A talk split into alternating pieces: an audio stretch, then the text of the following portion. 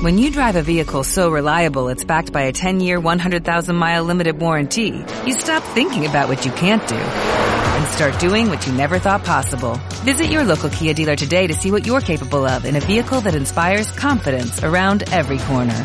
Kia, movement that inspires. Call 800-3334-KIA for details. Always drive safely. Limited inventory available. Warranties include 10-year 100,000-mile powertrain and 5-year 60,000-mile basic. Warranties are limited. See retailer for details.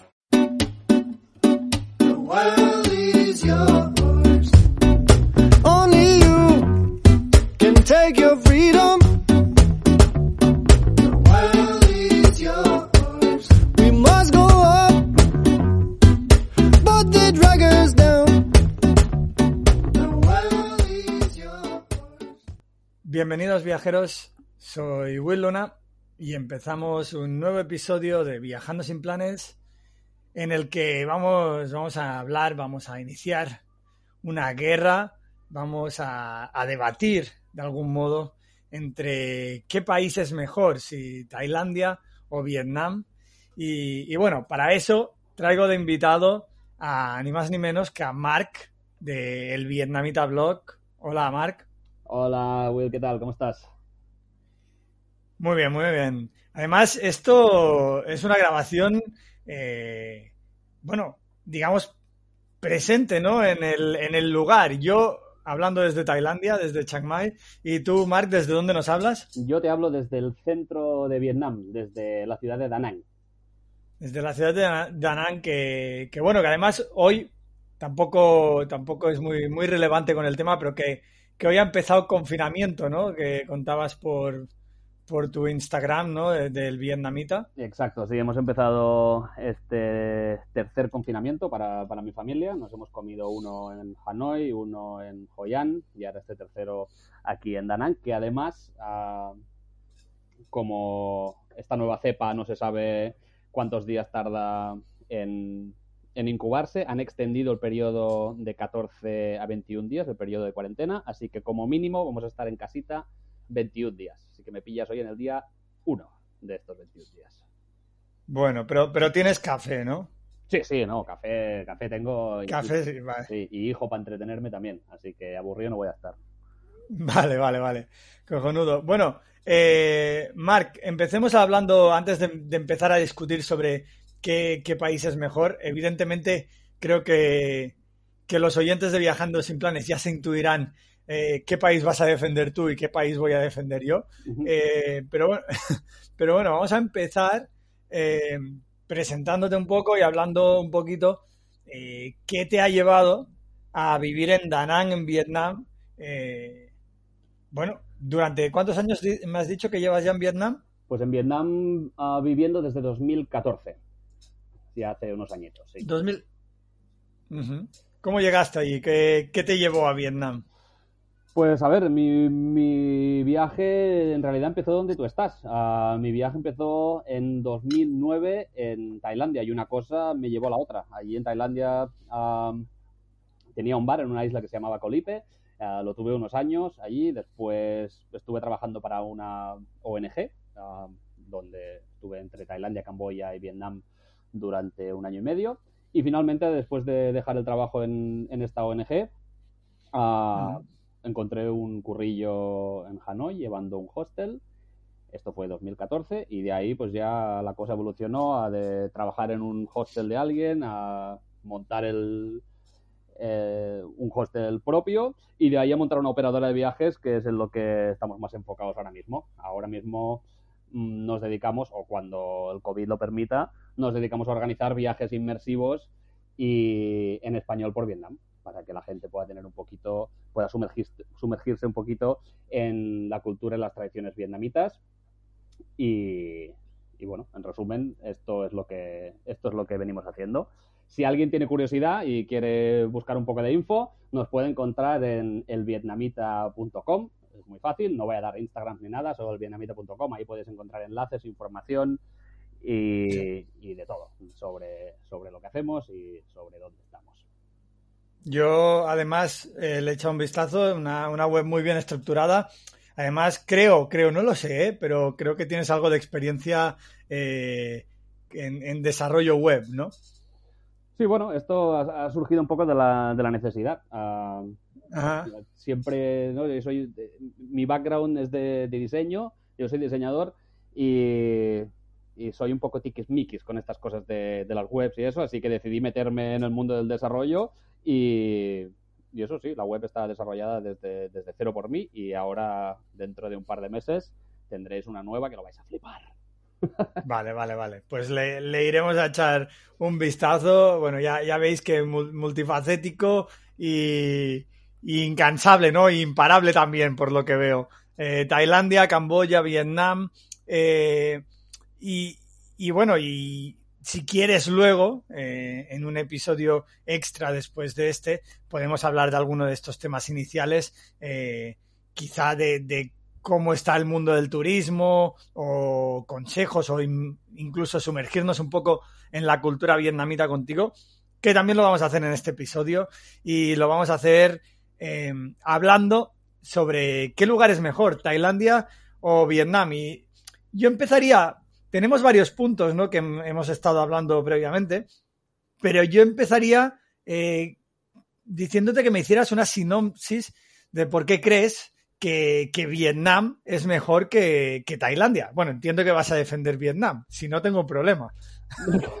no, ah, a ver, yo lo primero de todo quiero decir que soy un amante de los dos países. He vivido, he vivido los dos, los he podido disfrutar los dos.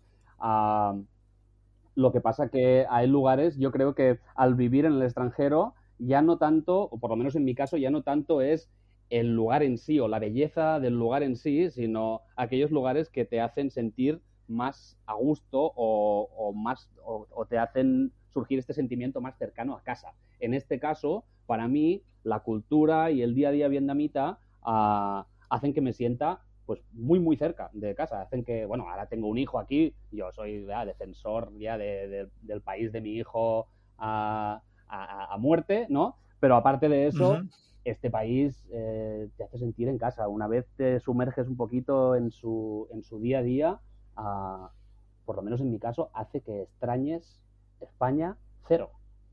Cero. O sea, ya- ya- Claro, claro, es, a- es algo curioso, ¿no? Lo que estás comentando, yo creo. El, el hecho de decir, te hace sentir como en casa, ¿no? Y quizá alguno lo podría interpretar, porque eso te iba a decir, ¿no? Eh, lo podría interpretar como que de algún modo sientes que hay un trocito de, de tus orígenes en ese país, ¿no? De algún modo, tú decías, bueno, me decías eh, fuera de micros que, que eres de Barcelona, de algún modo eh, en Vietnam has encontrado algo que encontrabas en Barcelona o que te gustaría que te gustaría haber traído desde Barcelona a tu viaje, ¿no? Sí, bueno, con esto soy un poco pesado porque, porque lo repito siempre, pero sobre todo en tema de amistades y, y tema familiar, a Vietnam y, y España se parecen mucho, ¿no? Yo siempre pongo el ejemplo de, de mi suegra, que te- yo tengo la suegra esta, que, que si no voy a cenar o a comer a su casa a cinco días a la semana, se enfada, ¿no? Que esto me recuerda un poco a, a mi abuela, que es la típica que si no iba a comer de lunes a viernes a su casa, el sábado la tenía de morros, ya, ¿no? Entonces, estas cosas, estas- estos pequeños detalles hacen que, que me sienta muy bien aquí, igual que las amistades. Aquí yo en Tailandia estuve cinco años viviendo y, y te digo la verdad, amigos tailandeses con los que siga hablando, los puedo contar con dos dedos.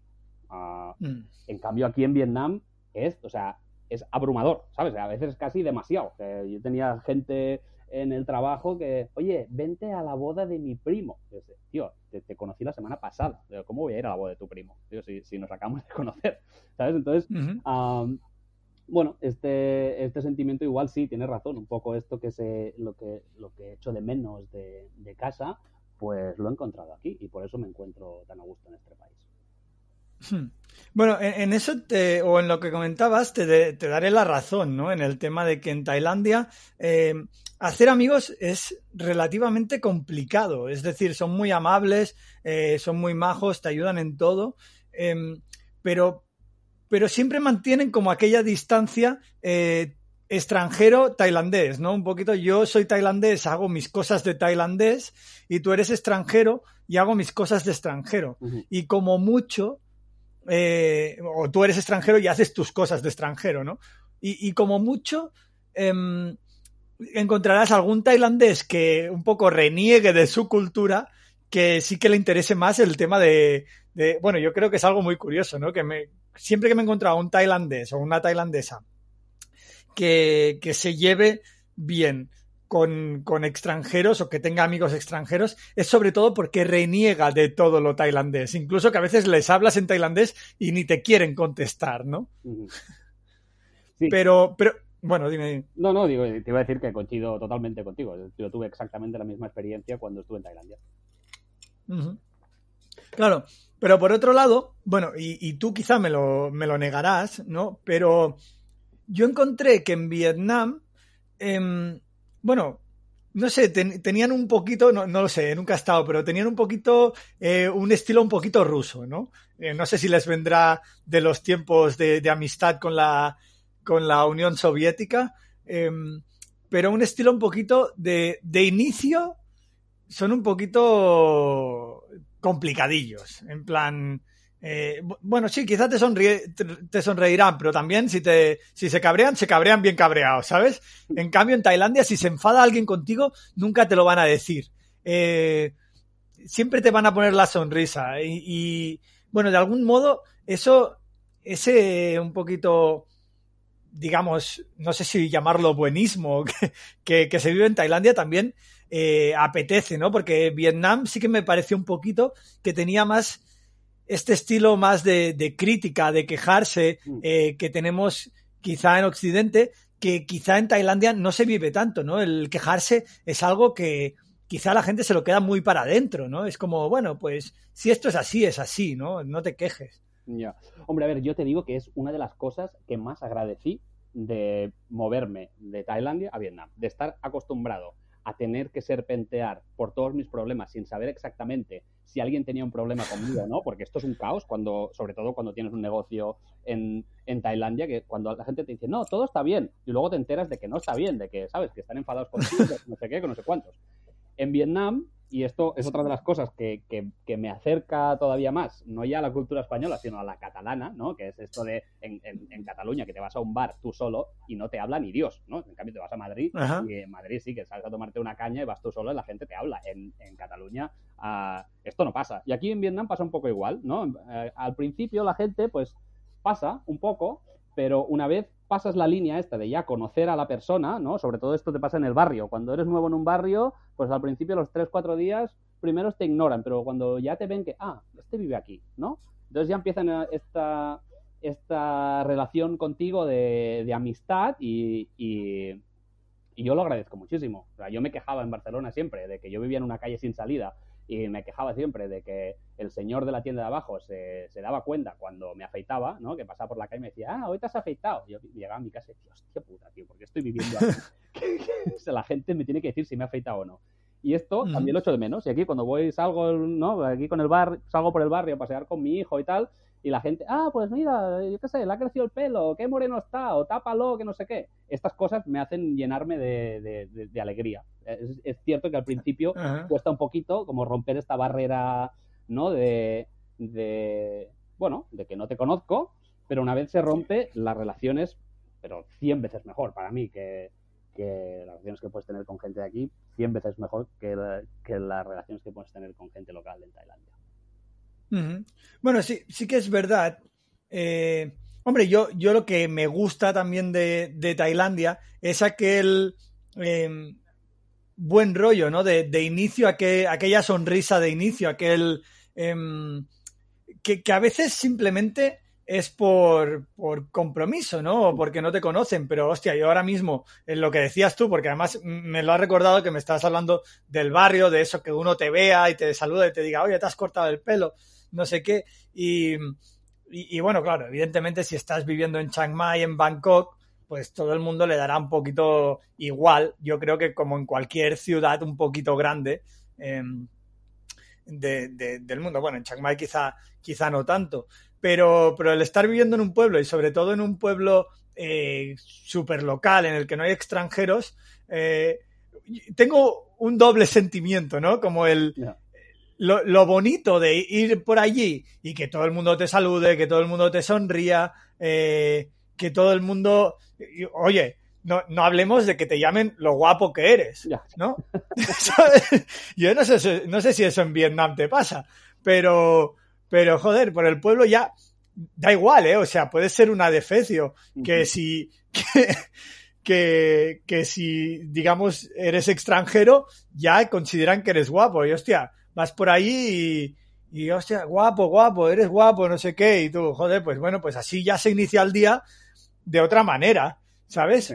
Es como tener a 20 abuelas a- a- por, por tu camino a- al trabajo, ¿no? Y es como, guapo, hostia, qué guapo has venido hoy. Pues bueno, pues hoy ya voy a enseñar de otra forma, ¿sabes? sí, ya, voy de- ya voy con otro ritmo hoy. Hombre, esto, esto sí que eh, eh, creo que vamos a hablar un poquito sobre esto al final de, de- del podcast, pero Mm. tiene un poquito que ver con, con esto que decíamos de viajar versus vivir eh, en el país. ¿no? Yo, yo tengo clarísimo que la actitud vietnamita versus la actitud tailandesa, cuando viajas, Tailandia gana por goleada, porque cuando llegas al país y todo el mundo te sonríe y todo el mundo está de buen rollo, ¿no? Y las playas son bonitas, claro, la sensación, yo, yo de hecho me pasa con muchos viajeros que vienen de Tailandia y llegan a Vietnam, ¿no?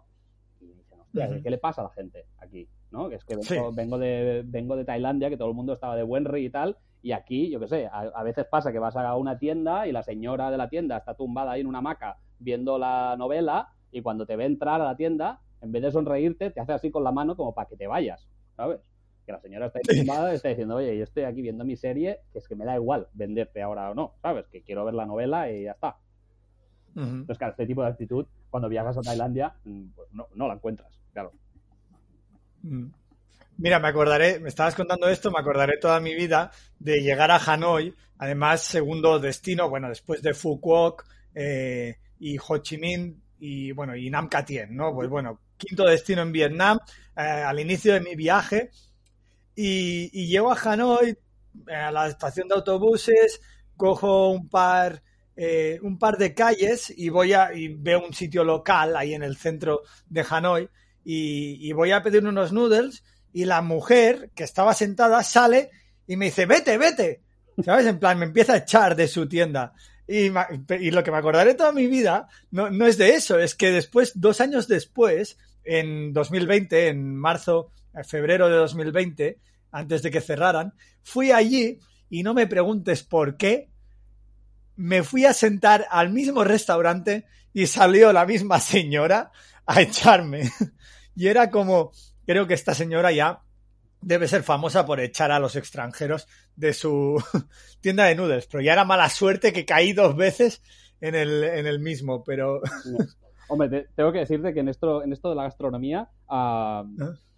son un poco mm, mágicos con esto. De, de hecho, el mejor sitio que hay en Hanoi para comer ah, noodles con, ¿no? o sea, fideos con, con pato, la señora Ajá. se hizo famosa por ser imbécil. ¿Sabes? Porque la tía se ve que tiene la mejor sopa, los mejores noodles y el mejor pato de la ciudad, pero cuando, cuando vas allí te trata como si fuese una mierda, ¿sabes? Llega así, Ajá. oye, que no, que, que te pires, ¿sabes? Y chillando ahí, oye, que, que me trae, que me des el dinero justo, ¿sabes? La peña está ahí haciendo cara de señora que vengo a comer a su tienda, ¿sabes? sí. Y al final se hizo, se hizo famosa en YouTube por eso, y, y por solo por ser estúpida lo, lo petó todavía más, ¿sabes? Porque ahora sí que la, la gente va no solo a comer, sino a que la maltraten. A, al- al sí, bueno, de- a ver lo imbécil que es, ¿no? Sí, exacto. A ver si es verdad que es imbécil o es un papel que está haciendo en, en YouTube la señora. Pero bueno, Ajá. Bueno, ahora, ahora volveremos a. O, o ahora iremos a. O quizá venga, vamos a gastronomía. Iba a hablar un poquito de atracciones turísticas, pero bueno, ya que estamos por aquí hablando de noodles y, y ya has dicho algo, vamos un poquito a gastronomía, ¿no? Y, a, y al tema de comida, ¿no? Porque yo creo que Tailandia y Vietnam, en ambos casos, eh, son dos países que si no se tiene el conocimiento suficiente de, de la cultura culinaria del país, eh, te puedes acabar perdiendo eh, el 70% del país. Y no sé si, si estarás de acuerdo conmigo, ¿no? Totalmente. Además, creo que en Vietnam pasa aún más que en Tailandia. En, en Tailandia todavía cuando vas a algún restaurante tienen menús bastante amplios, no de estos de, yo qué sé, de 30 o 40 páginas, donde sueles tener un montón de platos. A Vietnam tiene el giro este además que los restaurantes se suelen especializar muchísimo. Así que un restaurante suele cocinar un plato y suele ser famoso solo por eso. Así que conocer un poquito la, gastronomía o, sumergirse un poquito en la gastronomía vietnamita y también en la tailandesa, ya te digo, coincido, es, es bastante complicado. Yo, de hecho, a mucha gente que viene sin, sin demasiados planes, lo que les aconsejo siempre es que en vez de buscar qué hacer en, yo qué sé, en Hanoi, que busquen en Google qué comer en Hanoi. ¿Qué comer en Hanoi? Si eres foodie, te vas a los 10 sitios ah, más famosos para comer los platos que, te diga Google o tu blogger de confianza en este caso. Y, y, de, paso, ah, y de paso vas a ver un montón de cosas, pero es algo que vale muchísimo la pena para sumergirse tanto en la cultura tailandesa como en la vietnamita. Es una muy buena puerta de entrada, creo yo, hacerlo a través de la gastronomía. Sí, eh, bueno, además eh, decías esto, ¿no? Que, yo creo que de, algún modo es un, punto en contra de, Vietnam a veces, que es el hecho de que los menús y, que los platos a veces es que no sabes ni que existen. O sea, yo de la primera vez que estuve en Vietnam a la segunda, y además estando en Hanoi dos veces, comí cosas completamente distintas. Hombre, sí, vale, estamos. El pho está clarísimo. El, el banh mi también, vale, sí. Pero fuera de eso, eh, bueno, parece que hubiera estado en dos países diferentes, ¿sabes?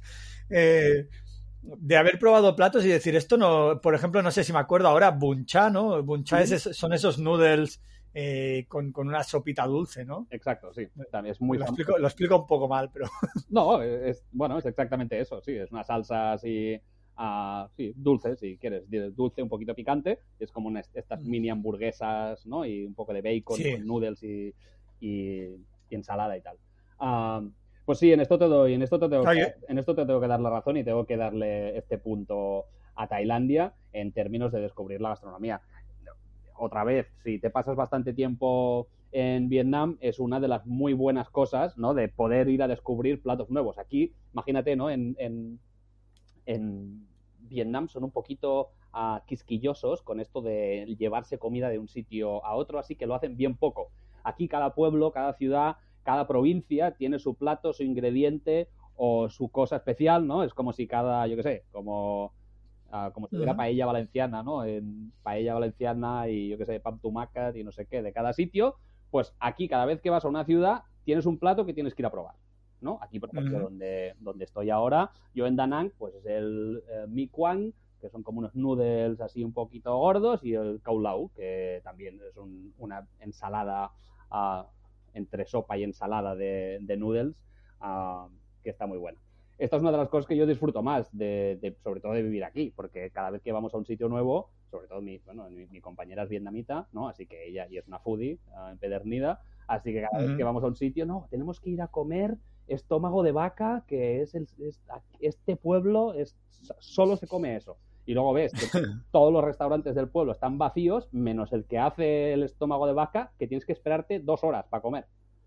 Ajá. ¿Sabes? Bueno, claro, en, en, eso, y aquí te voy a dar un poquito la, batuta de, director, ¿eh? pero porque tú has vivido eh, mucho más tiempo en, Vietnam, evidentemente, yo solo he viajado por Vietnam, pero en ese, en ese sentido, ¿crees que Vietnam eh, tiene más variedad que Tailandia en, en tema de comidas y, y, de platos que puedes probar en cada lugar, ¿no? Por lo que dices. Sí, uh, yo creo que en, por lo menos durante el tiempo que yo estuve en Tailandia, la gastronomía se podía, se podía más o menos recortar o, sectorizar entre la comida de Isan, ¿no? La comida de, los alrededores de, Bangkok y alrededores y la comida del sur de Tailandia, ¿no? Esos serían los, tres grandes grupos de comida que por lo menos yo tengo uh, recuerdo de probar. En, en Vietnam, ya te digo, pasa si hay pues 63 provincias, pues hay 63 sitios por lo menos, o 63 platos por lo menos que tienes que probar sí o sí cuando vayas a, esa provincia.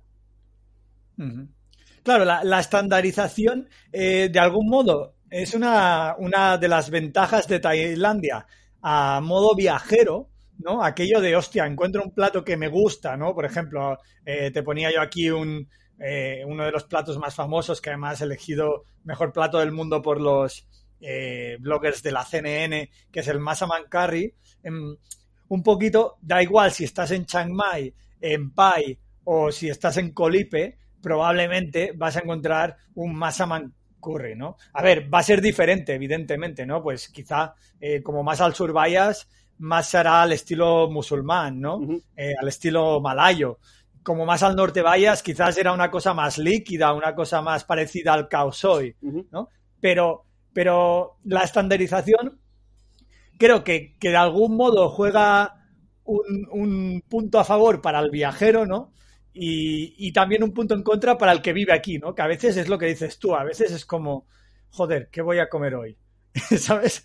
En, en, mi pueblo, por ejemplo, están locos por el, por el yam, que son estas ensaladas, bueno, la más famosa es la papaya salad o el tom yam, ¿no? La sopa esta de eh, agri, agria y, y picante eh, de, de, de, Tailandia. Y, y, están locos por el yam, y oye, eh, o sea, tienda tras tienda, tras tienda, tras tienda, es una tienda para comer comida yam. Y es como, bueno, yeah. abrir otra cosa. Ya, aquí, aquí ves, aquí esto, esto no pasa. Uh, nosotros aquí es variedad cada día. O sea, yo creo que debo haber probado desde ahora hace un año más o menos que estoy viviendo en Da Nang. Uh -huh. Igual he probado, yo qué sé, igual sin exagerar, 30 o 40 platos que no, no, que no hubiera probado, sino que no había oído hablar en, los, en la casi década que llevo, que llevo aquí. ¿no? Esta es una de las cosas uh, muy, muy buenas de, Vietnam. Es cierto que igual, ¿no? Pues hablando si hablamos de turismo, Vietnam y Tailandia pues no tienen comparación, ¿no? Tailandia pues tiene 100 veces más turismo o más que, Vietnam. Entonces, claro, uh, se ha tenido que estandarizar un poquito la comida Uh, en, en, todos los lugares del país. Aquí mmm, pasa muy poquito. En las ciudades grandes sí puedes encontrar platos de un poquito todos los sitios, pero, pero en el resto de Vietnam no. Yo que sé, igual pho uh, sí que puedes encontrar en casi todos los lados, pero mm. lo demás es muy específico de, de cada zona. Y, y, esto, a ver, uh, justo por esto, ¿no? Justo porque es un, un país que, que, vale la pena descubrir en, en este sentido, Uh, en 2019, antes del apocalipsis zombie, uh, la World Travel Awards uh, dijo que Vietnam era el destino culinario líder en Asia. Ya que tú has puesto aquí mm. un canal de televisión, yo voy a, voy a, darte unos datos aquí de premios también, a ver si... Venga, venga va, va. dalos, dalos, hombre. Con estadísticas y todo. Claro, claro, aquí vamos a rajatabla. entonces, eso, yo, yo, es, eh, aparte del pho, ¿no? que es esta, esta sopa de fideos tan, tan típica vietnamita, que yo recomiendo a todo el mundo probar, sobre todo si vais al norte, ¿no? Dicen que la mejor, o para mí la mejor, está en, en Hanoi. Uh, pero lo muy bueno, por ejemplo, de los platos tradicionales, igual que lo que has dicho tú con el masaman, aquí también se nota mucho uh, cuando los platos viajan eh, en la geografía vietnamita. El, el pho que te puedes comer en Hanoi es muy diferente al que te puedes comer en la ciudad de Saigón, Ho Chi Minh. De hecho, a, si alguien se pone ahí en YouTube a mirar, allá está youtubers vietnamitas que tienen como la battle esta de pho norte versus, versus sur, ¿no? El que te puedes comer en cualquier, en cualquier restaurante vietnamita de cualquier parte del mundo normalmente es el, el pho de Saigón, porque uh, los vietnamitas que viven fuera de, de Vietnam um, normalmente son descendientes de la gente de, del sur de Vietnam, pero el tradicional es el del norte, así que si venís uh, tenéis que probarlo. Y tú has hablado un poquito de estas ensaladas yam, uh, voy a hablar yo también de un plato que tiene bastante historia, de hecho el restaurante original, que también está en Hanoi de este plato, abrió en 1871 este restaurante uh -huh. vende chaca, que esto traduce como pescado frito, que es un pescado marinado eh, como una, en una salsa de turménico y salsa de gambas fermentada. Esta salsa de gambas fermentadas es uh, el condimento estrella de, de, la, de la, gastronomía vietnamita. Que además lo, enseña, lo, enseñaste, si no me equivoco, eh, lo enseñaste en un, en un vídeo de Instagram, ¿no? Que decía, esto, estoy aquí y esto apesta, ¿no? Sí. Sí. Era, era este, ¿no? Sí, sí, sí. Eh, la verdad es que ayer, ah, haciendo un, un vídeo de estos de, de, ah, TikTok, tuve que probar un- como una cucharada de esta, de esta salsa. Y esto es para que la gente se lo imagine. Imagínate, pues dejar fermentar dentro de un bidón bajo el sol, pues kilos de gambas. Y el jugo que todo esto desprende se recoge. y con eso se hace una conserva que ya os podéis imaginar cómo huele. Si alguna vez habéis ido al puerto de vuestro pueblo ah, y habéis oído a lo que huelen los barcos cuando llegan de pescar, pues imagínate dejar el barco al sol dos semanas. Ah, eh, la salsa huele a eso y es algo con lo que, al- con lo que los vietnamitas no pueden vivir sin. De hecho, la- cuando, no, cuando fuimos de vacaciones a, a Barcelona, a- mi mujer tuvo que encontrar salsa de gambas, creo que pagamos 40 euros por un bote de, de mierda de 200 centilitros y, esa, y dice ella que ha sido la mejor compra que ha hecho en, su vida, aunque la, la, timaron, la timaron 80 veces, pero estuvo su, su mes en, en Barcelona con la salsa de gambas para poder vivir. Eso y salsa de pescado son las dos cosas con las que los vietnamitas no pueden vivir. Bueno, Hostia, sí. Dime. ese plato con gambas fermentadas y este, ¿no? Y el pescado este ah, aderezado con turménico se cocina en, en la mesa. Es decir, esto es algo bastante típico de, de la cocina vietnamita. Muchos de los platos se traen a la mesa para que te los cocines tú mismo. ¿no? En este caso te lo traen todo marinado, te traen como una sartén con, con algunas verduras y estos fideos, te lo cocinas tú y te lo comes. Ah, igual, ah, esta- este plato yo creo que es uno de los, es muy clásico, pero es algo que tenéis que probar si venís a, a Vietnam, sí o sí. Bueno, tú, tú dices muy clásico, pero yo ahora mismo me arrepiento de no, hable- de no haber hablado contigo antes de, de ir a Hanoi, ¿eh? Porque, porque yo no fui, bueno, yo no, no probé el, el chaca que, este que dices, o sea, mira, y mira que miré blogs porque, bueno, blogs, eh, miré en plan eh, platos de comida que podía probar, lo que decías tú un poco ya, eh, amedrentado por mi primera experiencia en Vietnam y por saber cuánto me había perdido por ser un viajero novato, eh, busqué un poquito de información sobre qué comidas eh, podía probar y, y, y- y bueno, pues la verdad es que esa no, quizá no me llamó la atención, ¿eh? Pero además también es verdad que, que todos estos sabores eh, marinados, todos estos sabores fermentados, que también yo creo que son en general muy, muy, muy clásicos de todas las culturas ah, asiáticas, ¿no? Porque pues ahora se me, se me ocurre pensar en el kimchi eh, coreano. Y, y en Tailandia también hay platos de estos fermentados que ahora no me vienen a la mente, pero también los hay.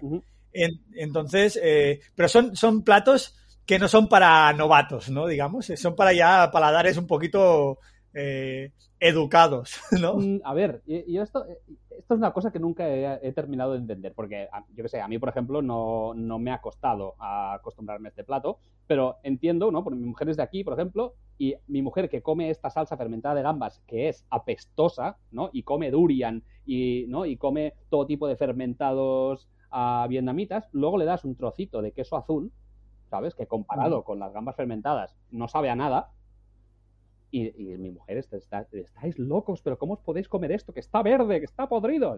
A ver, ay, estás comiendo puto caldo de gambas podridas, no, no- lo voy a llamar, ¿no? Ajá. pero, pero sí, yo, yo creo que hay, que hay que atreverse. Y, y al final son sabores que es cierto que son un poco extraños. Tampoco hace falta meterse una cucharada, ¿no? Solo de gambas fermentadas. Pero si viene aderezado ya con eso, ¿no? Y tú- igual, esto pasa igual con la comida tailandesa. ¿no? Yo digo siempre que la comida europea es como saber manejar bien la sal y la pimienta. La comida asiática es como tener el, el yin y el yang de lo picante, lo ácido, lo agrio, ¿no? Es como un balance perfecto entre, entre todos los sabores que una lengua, ¿no? O que, o que podemos percibir, todo junto en un plato. Así que hay que, claro, hay que, hay que aventurarse a que cuando te metes algo en la boca, no solo sea salado o, o un poquito picante de la pimienta, sino que tenga, pues, connotaciones ácidas, un poquito amargas, un poquito, ah, ¿no?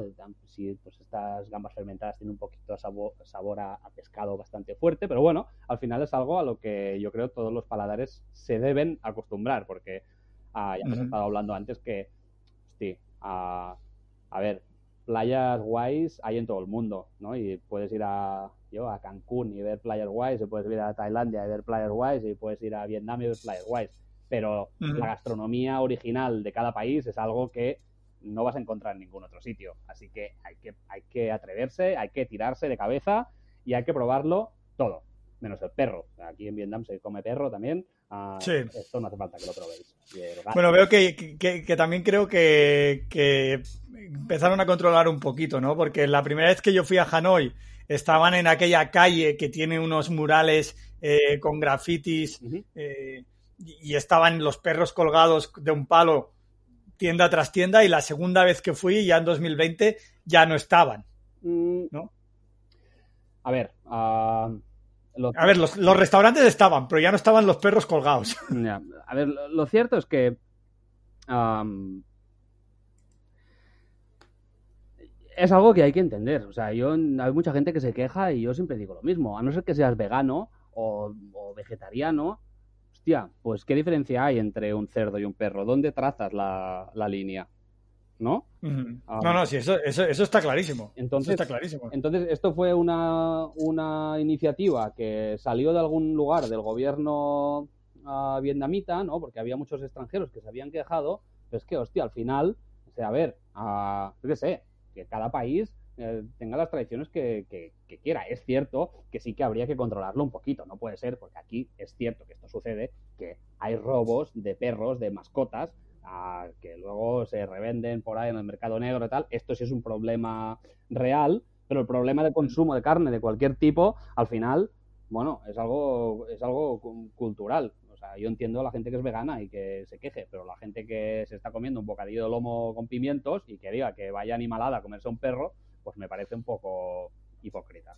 Ah, así que Pues, pues sí. eh, el gobierno puso esta como esta nota, ¿no? Diciendo, bueno, igual vamos a intentar controlarlo un poquito, pero luego se dieron Ujú. cuenta de que, claro, es que ah, no, tiene, no tiene sentido. Lo que tiene sentido es intentar controlar un poco el mercado negro de, de este tipo de carne. Lo que no tiene sentido es que porque alguien que culturalmente no entiende el consumo de este tipo de carne se queje, más si es alguien que está de paso por aquí. Mm.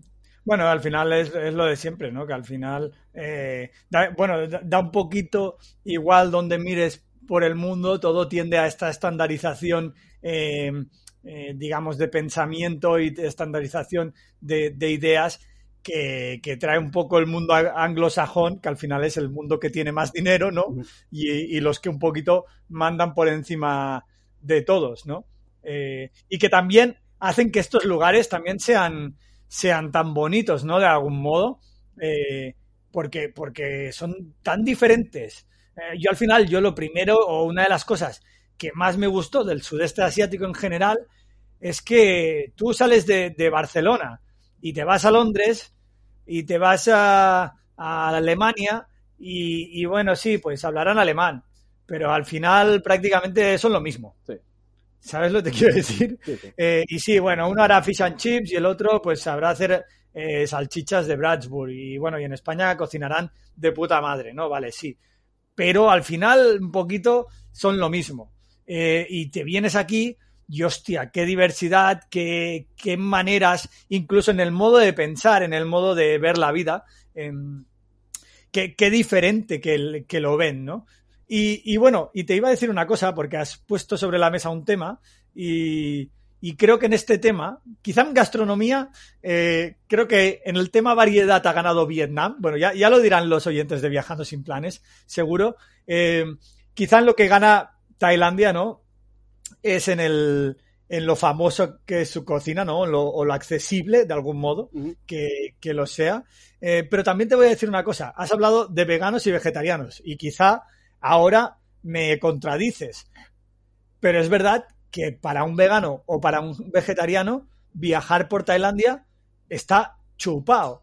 Porque están estas tiendas, estos restaurantes eh, que tienen como un símbolo de 17 que viene de, la, de una cultura china, ahora no me, no me hagas decir cuál, eh, y que están por todo el país en los que puedes comer todo tipo de platos eh, vegetarianos y veganos. Y ahora me, ahora me contradecirá, me contra, ya no sé qué palabra usar.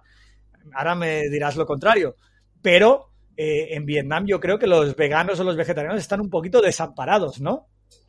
A ver, pasa, pasa un poquito, es lo que hemos hablado un poquito antes. Ah, hay que saber, ah, es muy fácil aquí también ser vegano o vegetariano. De hecho, en, en muchísimos sitios hay estos buffets veganos que puedes ir y meterte un atracón por dos dólares. Y es un buffet, todo lo que puedas comer, y suele haber bastantes en, en todas las ciudades. Piensa que aquí además ah, es un país socialista, con lo que no hay una religión mayoritaria, pero sí que hay gente que sigue, ah, que es budista, y hay gente que sigue ¿no? las tradiciones ancestrales vietnamitas, que algunos días al mes aconsejan ser, ser vegano. Así que a mi mujer, por ejemplo, al mes suele comer un par de días, suele comer vegano. Cuando le llama a su madre, dice, hoy es el día de la luna, no sé qué, hoy es el día no sé cuándo, hoy vegano.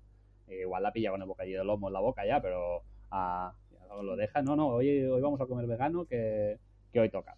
Uh, Es fácil, es fácil aquí también. Lo que pasa que, ya te digo, eh, entra un poco en el tema de accesibilidad que estábamos hablando. En, en, uh -huh. en, Tailandia seguro que es facilísimo. Aquí tienes que, tienes que buscarte un poquito. Tienes que saber.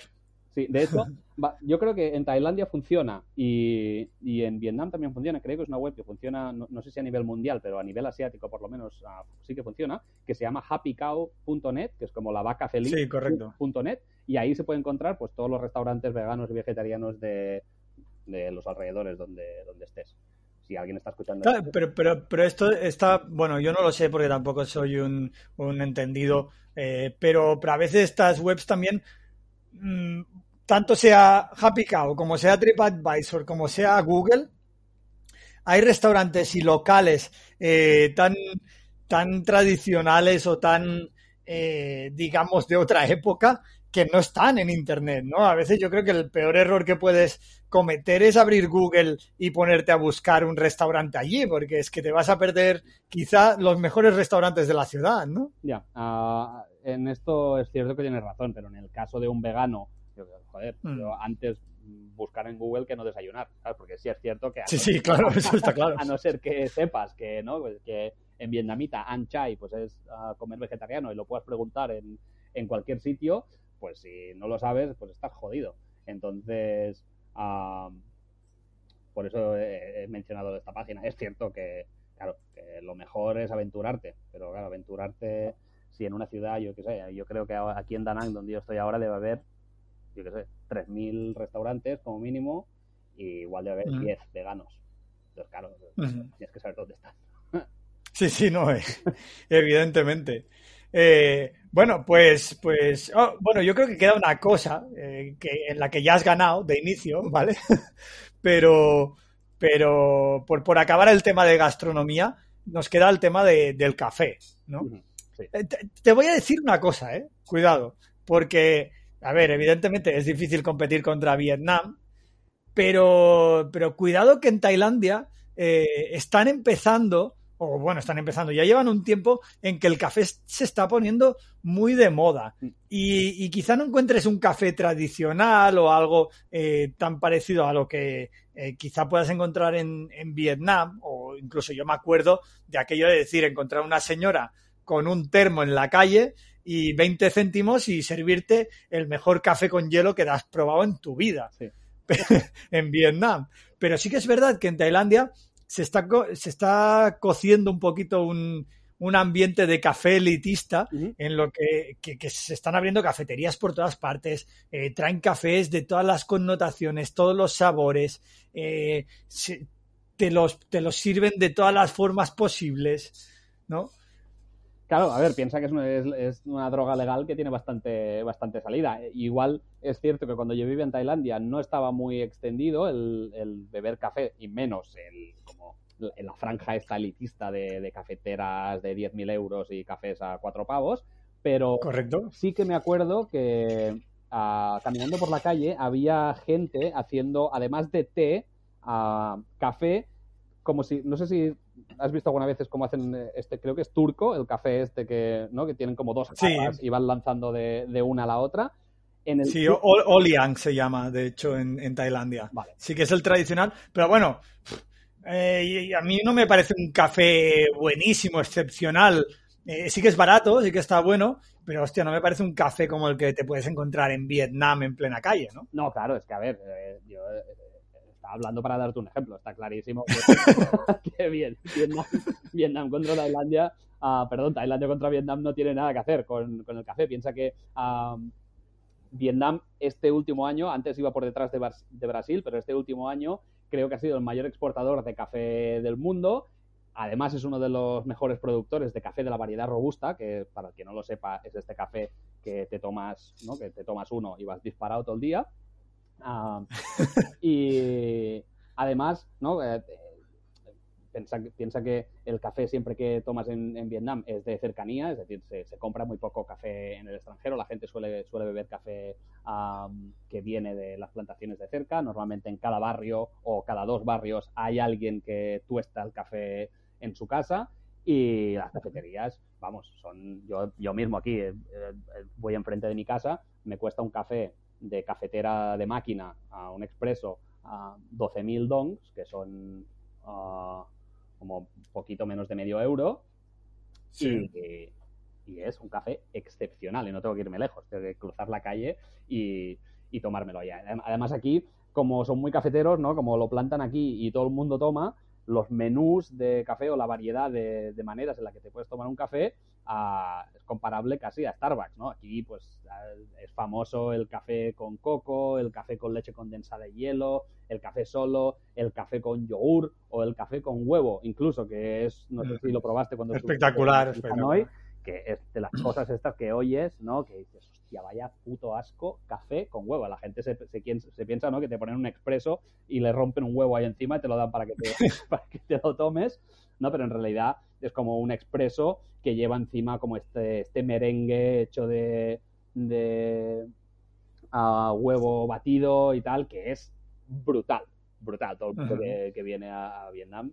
Es como, es como la clara del huevo montada, ¿no? Sí. Eh, bueno, que no sé si también baten la yema, ¿no? Pero que es como que lo montan y, y le da esa cremosidad. Bueno, yo me acuerdo en, en Hanoi eh, de comer, de, de- bueno, comer, porque de, de algún modo pr- prácticamente parece que los comas, ¿no? Sí, Estos es- cafés con, Es, un con huevo. sí, sí.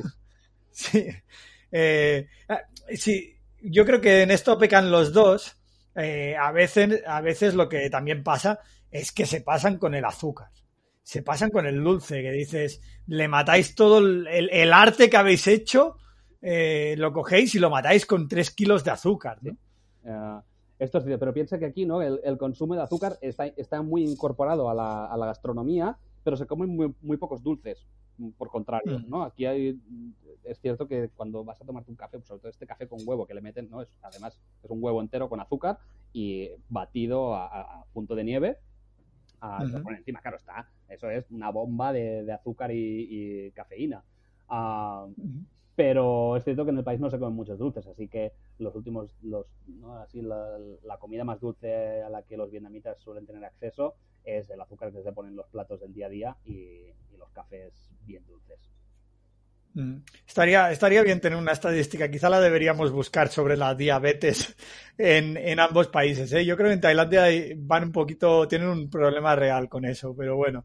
Eh, oye, Marc, mira, llevamos 50 minutos, así que si te parece, eh, vamos a dejar este, este episodio de hoy así un poquito inacabado y, y lo vamos a continuar en, en un nuevo episodio y vamos a tocar eh, los dos últimos temas, ¿no? Que sería un poquito de atracciones turísticas y parajes naturales. Hablamos, yo creo que ya podríamos entrar de lleno, ¿no? En el, en el viajar o vivir en Tailandia. Vale. Eh, y, y en- y hablamos un poquito de lo que es Tailandia y, y Vietnam a nivel turístico, de qué atracciones turísticas eh, se pueden ver, qué parajes naturales y qué un poquito pros y contras tienen ambos países, que, que yo creo que seguro que tenemos bastante tema sobre Sí. eso, ¿no? Bueno, ya has visto que cuando, cuando uno se pone a hablar de lo que le mola, ¿no? Se va, se va el tiempo rápido.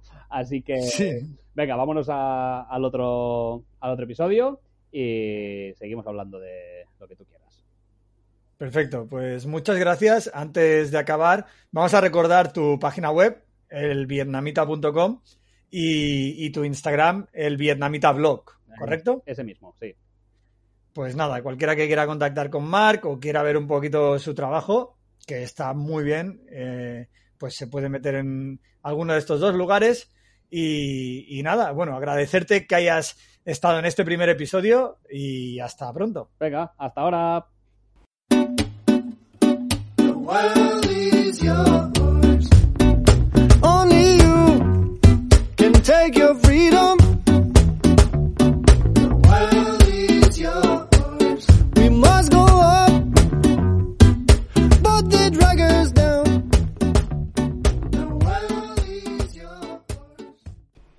A new Western Union customer, you can enjoy a $0 transfer fee on your first international online money transfer. Send money to your family and friends back home the fast, easy, and reliable way. Visit westernunion.com or download our app today to get started, and your first transfer fee is on us. FX gains apply, not available for credit cards and transfers to Cuba. Services offered by Western Union Financial Services Inc. and MLS 906983 or Western Union International Services LLC and MLS 906985.